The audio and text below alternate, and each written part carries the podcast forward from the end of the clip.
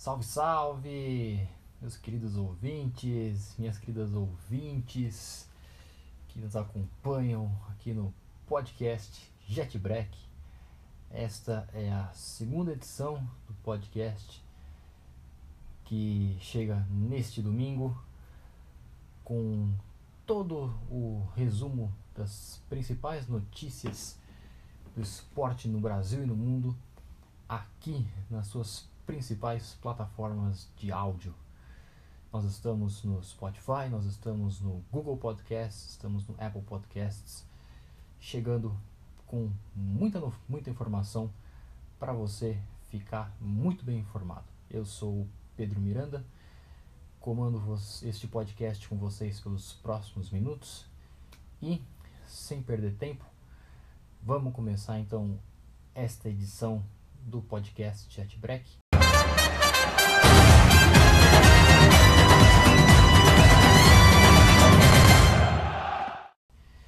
Vamos começar então?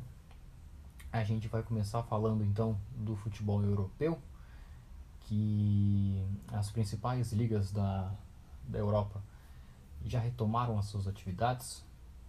As ligas que estavam ainda paralisadas eram as ligas inglesa e italiana. Ambas já retomaram já as suas atividades nesta semana. Na Inglaterra a gente teve jogo inclusive no meio da semana. E no final de semana a gente teve bastante coisa. Então vamos começar.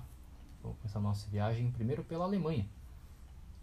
Aonde não é nenhuma surpresa para todo mundo, mas o Bayern de Munique é campeão alemão da temporada 2019-2020 pela oitava vez seguida. O Bayern é campeão alemão. Na terça-feira, a, a equipe venceu o Werder Bremen fora de casa por 1 a 0 e garantiu pela trigésima vez o título alemão. É um domínio absoluto e irreparável dos bávaros no cenário doméstico. Uh, o, o Bayern ele já tem mais títulos do que todos os outros clubes alemães somados para você ver a, a dimensão do domínio que o Bayern impõe sobre todos os seus rivais na Alemanha. E agora o desafio é tentar de novo a tríplice coroa. Né? A tríplice coroa, para quem não sabe, é a, quando um clube ele vence a, na mesma temporada o campeonato nacional, a Copa Nacional e a competição continental. Na, o Bayern já conquistou a Tríplice Coroa uma vez. Em 2013, o, o Bayern conquistou a Copa da Alemanha, o Campeonato Alemão e a Liga dos Campeões. E busca mais uma vez conquistar a Tríplice Coroa. Já garantiu o título alemão com uma rodada de antecipação. O clube está na final da Copa da Alemanha e já está praticamente classificado para as quartas de final da Liga dos Campeões, que inclusive é assunto no podcast de hoje. E é lógico que tem time sim para retomar a glória no continente, é, reconquistar o torneio que não vence desde 2013. A equipe vem jogando bom futebol desde o começo do ano. O Robert Lewandowski, atacante do, do Bayern, vem jogando fino da bola, com mais de 30 gols na temporada. Então, olho no Bayern, agora na retomada da Champions. Vamos ver se eles conseguem é, chegar longe, mais como, como sempre tem chegado, mas dessa vez chegar até o título que é o sonho de todos os, os principais clubes europeus. Vamos passar rapidinho então para a Inglaterra, onde a Premier League também voltou neste final de semana. Nós tivemos algum a rodada né, neste final de semana com alguns destaques. É, as principais foram o empate entre o Tottenham e o Manchester United, que jogaram na sexta-feira. Um jogo bastante interessante, é, especialmente com o Pogba, que meio-campista do Manchester United, que deu sinais de que a parada do futebol fez bem para ele. Ele entrou no meio do segundo tempo e bagunçou a zaga do Tottenham E é uma esperança né, para o torcedor do, do United que sabe muito bem do talento que o meia francês possui, mas que é meio nanhaca, né? Ele tem dia que não tá muito afim de jogar bola, às vezes começa a, a brigar com o técnico, aquelas coisas bem estrelinhas, mas que quando ele resolve jogar bola, sai de baixo que o, o cara é bom. Além disso, desse empate entre Tottenham e United, nós tivemos também uma derrota do Arsenal para a equipe do Brighton. O Arsenal que faz uma temporada pífia patética, é só o décimo colocado no campeonato inglês. É, vai ter que suar muito para tentar ainda buscar uma vaga nas competições europeias, que está bem difícil a, a briga pelas, pelas vagas na, nas competições europeias na Premier League está extremamente acirrada. Você tem aí pelo menos uns uns 5, 6 times brigando por, por pelas duas últimas vagas na Champions e as vagas na Liga Europa. E o Arsenal não consegue chegar. É um time que oscila demais a temporada inteira. Parece que tem alguns problemas até de, de comportamento do, do elenco, não chegam nem a ser técnicos. Uh, já teve troca, já teve técnico novo durante a temporada. Chegou o Mikel Arteta é, um pouco antes da, da paralisação do futebol por conta da pandemia. Tentou, deu alguns sinais de que, que poderia retomar um, um bom futebol, mas esses primeiros jogos não são nada animadores. É, já perdeu para o Manchester City no meio da semana e agora perde de novo para o Brighton.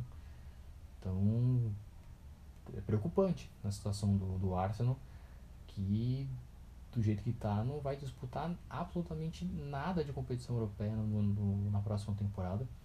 E para um clube do tamanho do, do Arsenal, com o investimento que eles pretendem ter, é, ficar sem uma, uma, uma vaga numa Liga dos Campeões ou mesmo numa Liga Europa é um prejuízo financeiro bastante forte. Então, olho no Arsenal. E nós tivemos também neste domingo o Merseyside Derby, que é o clássico da cidade de Liverpool, entre o Liverpool e o Everton. O Liverpool que trucidou a, a, os adversários é, enquanto o campeonato inglês ainda estava em, em seu ritmo normal. O, o, Liverpool ele tem uma, uma campanha impecável até o jogo de ontem, o jogo de hoje ele tinha é, apenas uma derrota e um empate em, 30 jogos no campeonato inglês. É uma campanha absurda e falta só um pouquinho só para o Liverpool é, reconquistar o campeonato inglês que não, não vence desde 1990. Já são aí 30 anos sem título do inglês, do Liverpool, um dos times mais tradicionais e mais vitoriosos da Inglaterra que nesse período já venceu a Liga dos Campeões duas, duas vezes, mas não, cons não conseguiu mais é, reconquistar a glória no futebol local. Viu o Manchester United assumir a, a liderança em número, nos números de títulos na Inglaterra, o Liverpool que por muitos anos foi o maior campeão, mas o United na, nessa, na era Premier League, na era Alex Ferguson, tomou esse posto do, dos Reds. E agora, depois de tanto tempo, o Liverpool vai sentindo o cheirinho, o gostinho de, de pôr a mão na taça mais uma vez, que está tanto tempo sem, sem conquistar. Mas voltando então ao jogo, foi um jogo meio xoxo, um 0 a 0 sem muitas emoções de, de ambos os lados. É, o Everton pressionou bastante a equipe do Liverpool, teve boas chances de, de fazer o seu, o seu gol para vencer o clássico, mas parava ou nas defesas do Alisson ou então na falta de pontaria mesmo. O Liverpool, assim como basicamente acho que quase todos os times que agora estão retomando as suas atividades, têm sentido muito a falta de ritmo no, no começo dos jogos, hum, algumas lesões musculares que acabam sendo naturais diante de tanto tempo sem, sem atividade. É, tá claro que vai que né, todo mundo vai precisar de um tempo ainda né, para retomar o, o, ritmo que eles tinham até antes da paralisação. Mas a distância né, do, do Liverpool para o Manchester City é muito grande. Então só um, uma, um desastre, uma hecatombe, um, um caos imperando na, na Inglaterra tira o, o, título do, do Liverpool. Então é só, realmente só questão de tempo mesmo para que o Liverpool volte a ser, ser campeão inglês. E para finalizar o nosso giro pelo futebol europeu, dos campeonatos nacionais, vamos falar um pouquinho da La Liga, o campeonato espanhol, que tem novo líder. É, o Real Madrid ele vem brigando aí ponto a ponto com o Barcelona pelo título espanhol desta temporada e a briga aperta cada vez mais. Na sexta-feira, o Barcelona, que liderava o campeonato, tropeçou diante do Sevilha, ficou só no 0 a 0 perdeu a chance de, de manter a sua, a sua vantagem na liderança e abriu a chance para o Real reassumir a liderança do campeonato. E o Real foi lá, não desperdiçou a oportunidade, jogo difícil contra a Real Sociedad em San Sebastián. Venceu por 2 a 1 com um bom jogo do Vinícius Júnior, inclusive. É, que ainda tem sofrido muito com falta de, de, de, pontaria nas finalizações, mas fez um bom jogo sim. É, sofreu o pênalti que deu origem ao primeiro gol do Real Madrid. É, e agora o Real reassume a liderança do campeonato, em, campeonato espanhol. O Real e o Barça eles estão, eles estão empatados na liderança do campeonato com 65 pontos cada. Mas como o Real tem a vantagem no confronto direto, pois venceu um dos duelos contra o Barcelona, é, agora é o novo líder do campeonato e depende só de si para ser campeão espanhol. O Real que não vence a liga desde 2017. Hum, nesse período o Real foi várias vezes campeão europeu, mas viu o domínio na, na Espanha passar para o Barcelona. E o Zidane, desde o começo da temporada, já vinha deixando muito claro que o objetivo dele era o Campeonato Espanhol, que era retomar a hegemonia na Espanha. E agora vamos ver. O Real depende apenas de si neste momento. Faltam oito rodadas para o final do Campeonato Espanhol. E vai ser uma briga muito legal. Hum, vale a pena.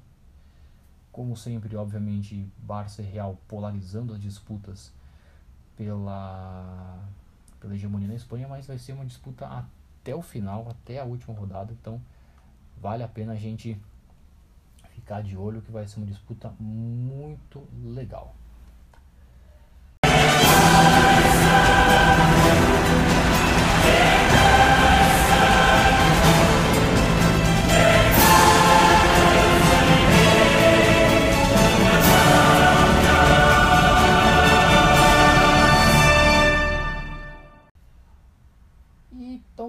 Pouquinho agora de Liga dos Campeões, mudando de assunto. Vamos falar da, da Champions, que tem notícia boa. Acho que vale a pena a gente falar um pouquinho. É, nessa semana a UEFA definiu os rumos da competição e como vão ser disputados né, os jogos restantes desta atual temporada, que foram também paralisados por conta da pandemia. E anunciou na, na última quarta-feira que a cidade de Lisboa vai sediar o chamado Final Eight. Vai ser um mini torneio que vai ser realizado entre os dias 12 e 23 de agosto, reunindo os clubes classificados às quartas de final da Liga dos Campeões, que vai ser disputado em jogos únicos na cidade portuguesa até a final no próprio dia 23. E como é que vai funcionar esse mini torneio que inclusive já tá até sido já se apelidou de Super Champions. Afinal, vão ser aí vários jogos em dias consecutivos até a final da Champions, que promete bastante emoção. Afinal, vão ser só jogos únicos, então uh, a emoção e a tensão vão, vão dar o que falar nesses, nesses jogos. E como que vai funcionar? Tá? Hum, é importante também, antes de mais nada, a gente também uh, relembrar como que, que a Champions parou antes da, da, da, da paralisação do futebol por conta da pandemia. A Champions estava na fase de oitavas de final, sendo que quatro dos oito classificados às quartas já estavam definidos, porém ainda faltavam quatro confrontos para serem confirmados os classificados. É, os jogos de volta destas, dessas partidas, desses confrontos, aliás, não foram realizados por conta da paralisação. São eles Manchester City e Real Madrid, Bayern de Munique e Chelsea, Juventus e Lyon e Barcelona e Nápoles. É, o que, que a UEFA definiu? Estes quatro confrontos eles vão ser realizados nos dias 7 e 8 de agosto, em locais que ainda vão ser definidos. A, a UEFA está estudando a possibilidade dos jogos serem disputados já em Portugal, para que os clubes né, que avançarem as quartas já, já, já fiquem né, no, em Portugal para a disputa da Super Champions, ou se vão ser realizados nos estádios dos clubes mandantes. Isso ainda falta ser definido. É, então, assim que for finalizados estes quatro confrontos e assim a gente confirmar as, va as vagas nas quartas de final, estes quatro classificados vão se juntar ao Paris Saint-Germain, a Atalanta, o Atlético de Madrid e o RB Leipzig, que são os, são os clubes que já se garantiram nas quartas uh, e vão então disputar essa Super Champions, como tem, tem sido apelidada esta fase final da Liga dos Campeões desta temporada. Os jogos eles vão ser realizados todos na cidade de Lisboa mesmo, nos estádios José Alvalade, que é o estádio do Sporting de Lisboa, e no estádio da Luz, que é o estádio do Benfica, que inclusive vai ser a sede da final da atual edição. Obviamente, todos os jogos vão ser disputados com portões fechados, né? em pouquíssimos lugares no mundo já há liberação para torcedores né, nos estádios e não seria diferente com relação a, a UEFA com relação a Portugal. É, a UEFA então com essa escolha de trocar né, Lisboa por Istambul, que seria a, a sede programada para a final da Champions deste ano, empurrou a, a cidade turca para a sede da final da próxima edição da Liga dos Campeões. É, então, com isso, a final da Champions este ano fica em Lisboa e ano que vem ela aí sim vai lá para Istambul, como já estava programado desde o começo da atual temporada. O fato é que a Champions finalmente vai voltar. Vai ser um mês de agosto muito legal vai ter muita decisão no futebol europeu.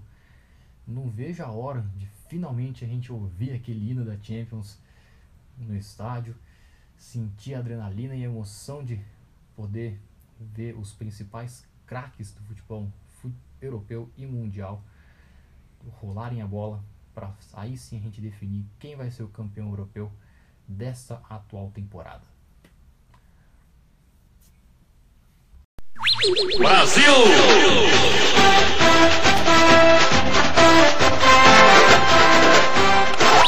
Brasil! Bom, vamos então saindo da Europa e voltando aqui para o Brasil.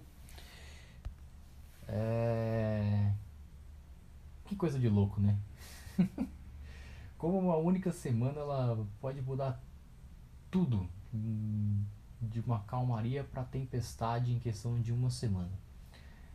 Na semana passada, quem, quem assistiu ao nosso podcast lembra que o futebol aqui no Brasil ainda não tinha nenhuma previsão de quando ele poderia retomar a sua atividade, já que o país tem vivido aí um momento mais crítico né, da, da pandemia. É, a grande maioria das, autoridades públicas tem mantido ainda severas, severas restrições quanto à circulação de pessoas nas, nas cidades. É, o nível de mortalidade da doença tem atingido recordes e recordes todos os dias. E não tinha nem clima né, para que se disputasse futebol no meio dessa maluquice que tem, que tem acontecido por aqui. Mas nesta semana uma bomba veio hum, para abalar as estruturas aqui no Brasil, especialmente no Rio de Janeiro. Na última terça-feira, a prefeitura do Rio de Janeiro ela anunciou a segunda fase da, da retomada das atividades econômicas na cidade. E dentre as atividades que passaram a ser permitidas pela Prefeitura do Rio, está a realização de competições esportivas com portões fechados. É óbvio que isso atingiu de maneira direta o Campeonato Carioca, que já logo que a prefeitura já autorizou a, a retomada das competições esportivas, já teve seu primeiro jogo após a paralisação do campeonato no mês de março que na última quarta-feira o Flamengo venceu o Bangu por 3 a 0 no Maracanã. Mas o futebol ficou em segundo plano, obviamente, né, com tantas notícias uh, envolvendo né, a pandemia e ninguém estava muito realmente no clima né, para o pessoal parar e assistir né, uma partida de futebol aqui no Brasil com tanta notícia ruim por aí.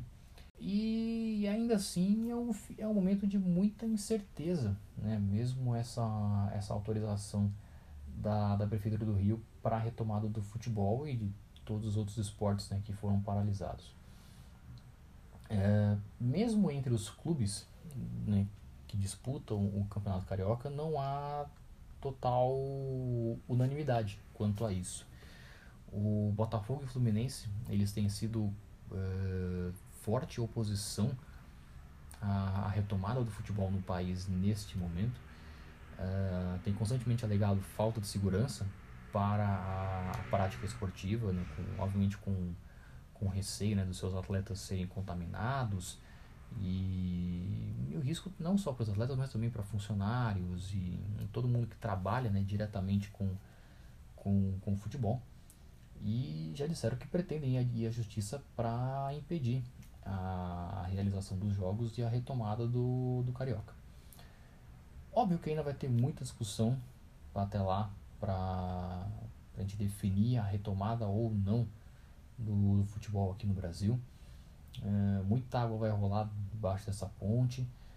É, a medida que a Prefeitura do Rio adotou, ela ainda não foi repetida pelas outras capitais do país, mas com certeza vai ser um gatilho para novas medidas que forem podem ser implantadas é, em algumas outras cidades e que possa restabelecer a, a atividade esportiva aqui no Brasil.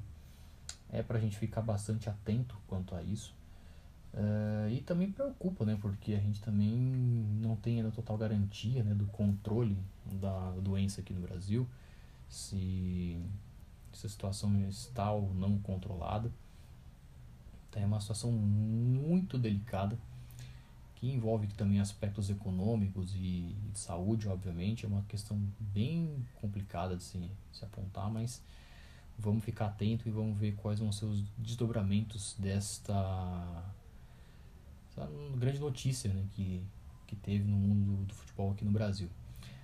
Mas a grande, a grande notícia de verdade mesmo, e que é o assunto de hoje da nossa resenha da semana, ela tem maiores impactos fora de campo, uh, mas que também indiretamente, óbvio, a, podem atingir dentro de campo, afinal, atinge muito com o bolso dos clubes brasileiros.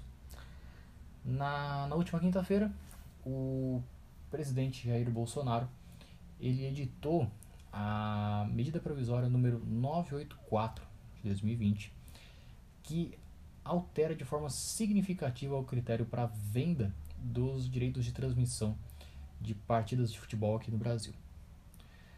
É, primeiramente, vamos então aos fatos e depois a gente conversa um pouco sobre esse assunto que é, é um assunto bastante delicado e que envolve muito aspecto econômico e até é, uma nova ordem no, no, futebol brasileiro que pode estar se iniciando ou não. Então vamos aos, aos fatos primeiramente. É, a MP que o governo editou nesta semana, ela alterou a redação do artigo 42 da Lei Pelé, que para quem não sabe, a Lei Pelé é a, a lei geral que coordena a atividade esportiva no Brasil. Ela que dita as principais regras quanto a, por exemplo, a, a relação profissional né, entre atletas e as suas agremiações, né, que são que eles estão vinculados, uh, direitos de transmissão do, dos eventos esportivos, direitos de imagem de atletas e das próprias uh, agremiações, enfim. É, foi um grande marco né, na legislação esportiva aqui no Brasil. Ela tem esse nome porque o próprio Pelé ele atuou bastante forte nesta, nesta lei, na época que ela foi promulgada, e ganhou esse apelido, por isso que se chama Lei Pelé. Uh, esse artigo 42 na, da Lei Pelé, ele foi modificado pela, pela MP, permitindo que o clube mandante de uma partida de futebol, e agora ele possa vender livremente os direitos de transmissão daquele jogo, seja em rádio, TV ou qualquer outro meio de difusão da, das imagens, uh, sem a anuência do visitante. Essa medida provisória ela tem validade por 120 dias, ou seja, aí quatro meses, sendo que nesse período o Congresso Nacional ele precisa analisar esse texto para que ele se transforme de fato em uma lei ou vai perder a sua vigência e segue o jogo. Uh, então, esclarecidos esses pontos, vamos então agora à parte de comentários sobre ela. Primeiro a gente tem que entender como que funciona a, a venda do, dos direitos de transmissão de competições aqui no Brasil. Uh, a, a, redação antiga da, da Lei Pelé, ela dizia que uma atividade esportiva, ela para ser veiculada na rádio, TV ou qualquer outro método de reprodução, ela só pode acontecer caso ela seja permitida pelo mandante e o visitante daquela partida.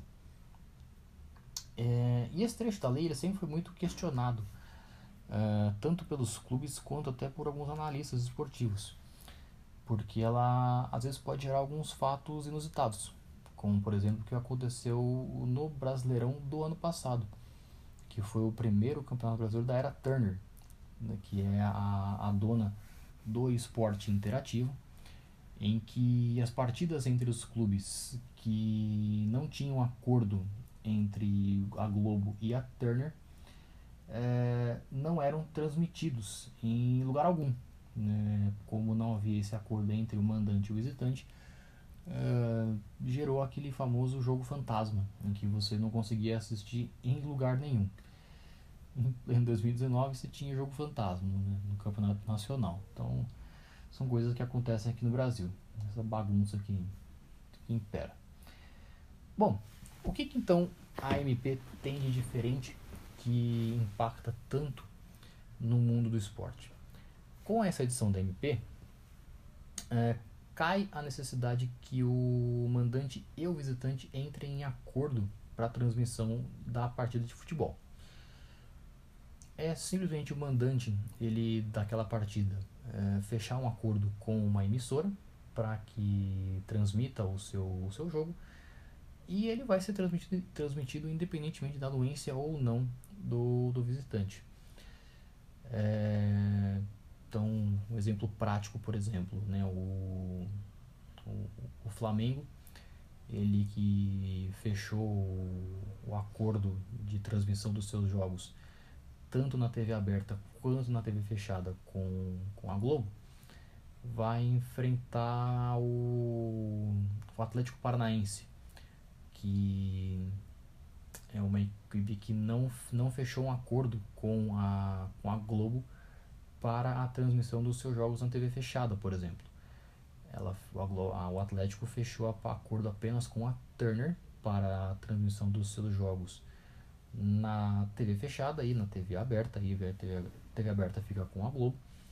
É, e um jogo como esse, por exemplo, ele não era transmitido em lugar nenhum, somente por não ter este, este acordo né, entre, entre os, o mandante e o visitante quanto à transmissão, à transmissão dos direitos do, do jogo. Com a nova MP, isso não deixa de acontecer. É, tanto o Flamengo e Atlético né, jogando no Maracanã ou na Arena da Baixada, independentemente de quem vai sediar o jogo, podem transmitir a sua partida livremente, sem qualquer impedimento.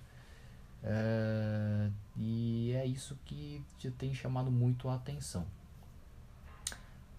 Para o Brasileirão deste ano, a MP talvez não interfira em tanta coisa. Ela, ela pode até modificar com esse aspecto uh, que eu acabei de mencionar, mas obviamente ele tem que ser firmado em contrato, né? não, não, é, não é simplesmente é, liberou e já começa, começa a transmitir. Tem que ter assinado um contrato entre as partes para que, que isso passe a, a vigorar.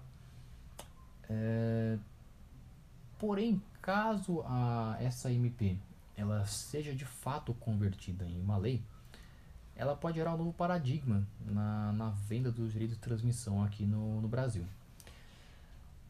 Porque o que acontece? É, desde que a negociação dos direitos de transmissão do Campeonato Brasileiro passou a ser individual, ou seja, é, cada clube vai negociar com a, a, emissora que pretende né, transmitir os jogos do campeonato, do campeonato é, de maneira individual. Então, cada clube chega para a emissora e, e, estipula o seu, seu preço, o seu pacote, como que vai ser vendida, o valor que vai ser recebido pelo, pela transmissão dos jogos.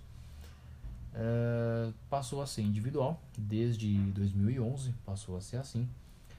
E havia um temor neste, naquele momento que Corinthians e Flamengo, que são os clubes de maior torcida no Brasil, eles pudessem pegar uma fatia muito maior da, das verbas que, que a Globo, né, que era até então a, a detentora de, exclusiva né, dos direitos de transmissão do, do brasileiro, é, ficasse com uma fatia muito maior e pudesse criar um domínio esportivo e financeiro muito superior aos demais.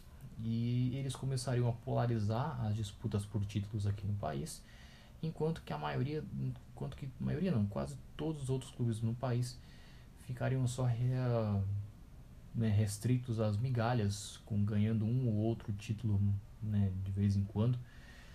E a famosa espanholização né, do, do futebol brasileiro, que sempre foi muito temida por aqui. Uh, e aí o que, o que aconteceu? Uh, essa ideia ela começou a mudar quando um bloco de oito clubes da primeira divisão do Brasileirão ela furou esse monopólio da Globo na venda dos, direitos, dos direitos de transmissão. Então eles fecharam um acordo com a Turner, que é, como eu falei, a dona do esporte interativo, para transmitir os seus jogos no esporte, no esporte interativo. Esse acordo ele se iniciou no ano passado, como eu falei. Então, pelas regras antigas, Atlético Paranaense, Bahia, Ceará, Coritiba, Fortaleza, Internacional, Santos e Palmeiras que são os oito dissidentes né, que assinaram com a Turner, eles só poderiam ver os seus jogos transmitidos pelo esporte interativo nas partidas entre si. É, e com o restante dos clubes participantes do campeonato, ou era feito um acordo com a Globo para que fossem transmitidos esses jogos também é, na TV aberta e na TV fechada, ou então nós teríamos muito mais jogos fantasmas do que de fato aconteceram na, na edição do ano passado. É, no fim das contas, o, acho que praticamente todos esses clubes conseguiram chegar em acordos com, com a Globo, é, mas ainda alguns ainda foram mais resistentes e não fecharam essas, é, não costuraram esses acordos e houveram alguns jogos fantasmas, especialmente com o Atlético Paranaense, que sempre foi um, um forte crítico né, da, da Globo. É, então, agora com essa desnecessidade né, de anuência do visitante para a venda dos direitos de transmissão, isso abriu né, essa possibilidade do Bloco Turner poder negociar suas partidas com o Bloco Globo sem medo de serem felizes, já que agora você esses clubes conseguem negociar os seus jogos sem essa questão de você ter esse risco de você ter um jogo fantasma uh, e até conseguir uma, barganhar uma, uma maior fatia né, dos, direitos de transmissão. Afinal, por exemplo, agora eles podem transmitir um jogo entre contra, as, contra os times de maior torcida aqui no país é, na TV fechada, por exemplo, que é o caso da, da do esporte interativo. Isso obviamente aumenta a audiência no canal e também vai gerar mais dinheiro para esses clubes. É, óbvio que tem muita gente que é contra essa, essa MP. Mas ela tem, tem críticas e não são poucas. Afinal, essa inovação, entre aspas, né, que foi, foi feita aqui no Brasil, na verdade, ela vai na contramão do que é feito no resto do mundo, basicamente. Uh, você pega, por exemplo, competições como a Premier League, né, que é hoje a, a liga de futebol mais rica do mundo, com, com sobras. É, as emissoras pagando aí bilhões de, de libras para transmitir os jogos da, da, da, da Premier League, elas negociam os seus direitos de transmissão em bloco. Ou seja, é a própria liga que vai negociar com a emissora. E aí, fechado o acordo com determinada emissora, ela vai passar a transmitir os jogos de todos os clubes, independentemente de, de gosto ou, ou preferência. É, e sem nenhuma restrição quanto a mandante e o visitante. Né? E não é à toa que com essa distribuição né, de, de lucro e também você tem muita, muitas outras questões né, envolvendo também esse acordo em bloco, né, você consegue também uh, distribuir uma fatia das receitas de maneira muito mais igualitária, que é o que acontece na Premier League. Uh, todos os clubes recebem todos os anos uma, uma fatia igual, no mesmo número de. a mesma quantidade de dinheiro os clubes recebem, aí vai variando com relação à posição na tabela e à audiência, ó, tudo mais. Mas mesmo assim, a disparidade é muito menor do que acontece aqui, em que os clubes de maior torcida eles recebem muito mais do que os clubes pequenos. É, então, para a gente fechar esse assunto, é, para esse ano, talvez hum, a gente não deve ter mudança muito significativa, afinal, é, nós estamos agora em junho, então nós temos aí até outubro, né? Vão dar os 120 dias da vigência da MP. É, a gente vai ter um, esse prazo para que a MP seja de fato convertida em lei ou não. Vamos ver o que vai acontecer. Hum, mas, com certeza, os reflexos dessa MP, se ela né, de fato for aprovada, elas vão ser sentidas só daqui a alguns anos. Porque é, os acordos né, de transmissão dos, dos jogos do Brasileirão eles já ainda estão vigentes né, no modelo antigo. É, a não ser que sejam feitos aditamentos a esses contratos. É, a regra vai, vai ser essa até o fim do contrato, depois ele vai ser renovado. Então, teoricamente, na curto prazo, a gente não deve sentir tanta mudança neste cenário, mas a longo prazo a gente pode realmente ter uma mudança no, no, no futebol brasileiro para a gente talvez possa ter aí super clubes é, faturando milhões e, e, o resto faturando migalhas ou então a gente pode ter aí o embrião de uma, de uma liga de clubes para organizar o Brasileirão e tirar o, o, campeonato brasileiro das mãos da CBF, que é quem organiza o, o campeonato. Vamos ficar atento, que é, é um assunto muito sensível para o futuro do futebol brasileiro. Ele pode ser uma evolução hum, muito forte, uma revolução, até, eu até diria, que nunca, nunca foi antes vista no, no futebol brasileiro, ou então pode ser um retrocesso ainda maior nessa distribuição de receitas que já é bastante desigual por aqui.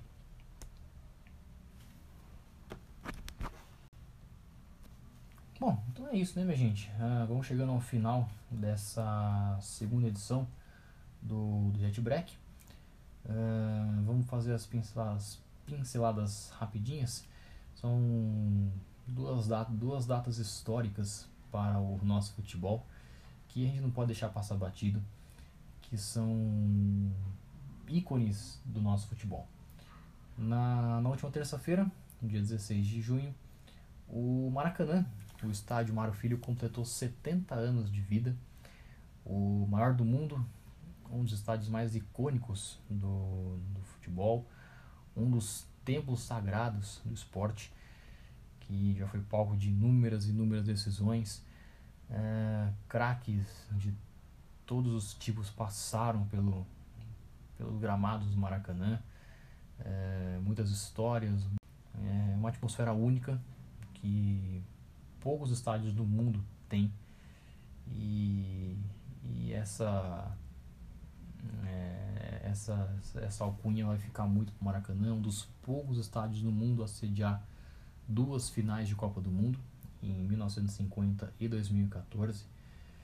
E merece todas as homenagens, é o de, sem dúvida o estádio mais importante do Brasil, um dos mais importantes do mundo, e a gente não pode deixar de dar os parabéns para o Maraca da, da galera.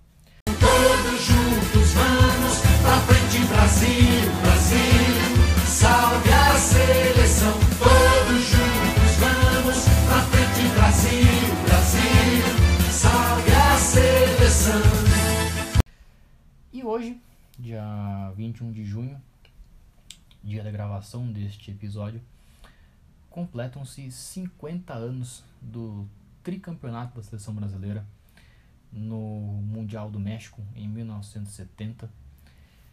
É, essa seleção que se foi uma das, se não a maior seleção brasileira de todos os tempos, que tinha craques em todas as posições, que marcou gerações e gerações de torcedores por aqui. É, ainda inspira muita gente a aquele futebol apaixonante que, que marcou a seleção, com tantos craques do nível de Tostão, Jairzinho, Pelé, Gerson Rivelino tantos outros que brilharam nos gramados mexicanos e fizeram história para a seleção, garantiram de forma definitiva né, a taça Jules Rimet para o Brasil. É, é uma seleção mágica, é, talvez, é, acho que nunca, nunca mais vai, vão se reunir tanto craque, tanto cara bom de bola em uma única seleção. Um, realmente período de ouro da, da seleção brasileira no, no futebol. É, seleção que, completo, que conquistou né, três títulos mundiais em pouco espaço de tempo. Então, conquistou ali em 58, 62 e em, em 70. É, ainda é lembrada com, com muita felicidade né, essa seleção. E merecia um, um episódio só para ela, né, essa seleção de 70. Uh, fica para a próxima oportunidade. A gente pode depois comentar um pouco, um pouco mais de calma essa, essa campanha do Brasil na Copa de 70, mas o nosso tempo já se encerrou e nós vamos então ficando por aqui. É, eu queria agradecer a todos que ficaram até agora neste segundo episódio do podcast Jet Break. Espero que vocês tenham gostado. Uh, lembrando para vocês que o Jet Break está disponível no Spotify, no Google Podcasts, no Apple Podcasts e nas outras plataformas de áudio. Uh, e se você gosta do Jet Break, se você gosta do conteúdo que, eu, que a gente se propõe a, a passar por aqui, espalhe o Break para quem você para quem você gosta, para quem você acha que vai gostar do que a gente fala. E quanto mais gente ficar sabendo do podcast, melhor ainda. Então, uh, vamos fazer o Jet Break invadir o mundo, que é a ideia que todo mundo quer, que é fazer esse podcast crescer mais e mais. Então é isso, minha gente. Muito obrigado pela audiência. Fiquem bem, cuidem-se. Tenham uma semana muito produtiva e muito esperançosa para todos vocês. E na semana que vem nós estamos de volta com mais uma edição do podcast Jet Break. Um abraço para todos vocês e fiquem bem. Valeu, minha gente. Um abraço.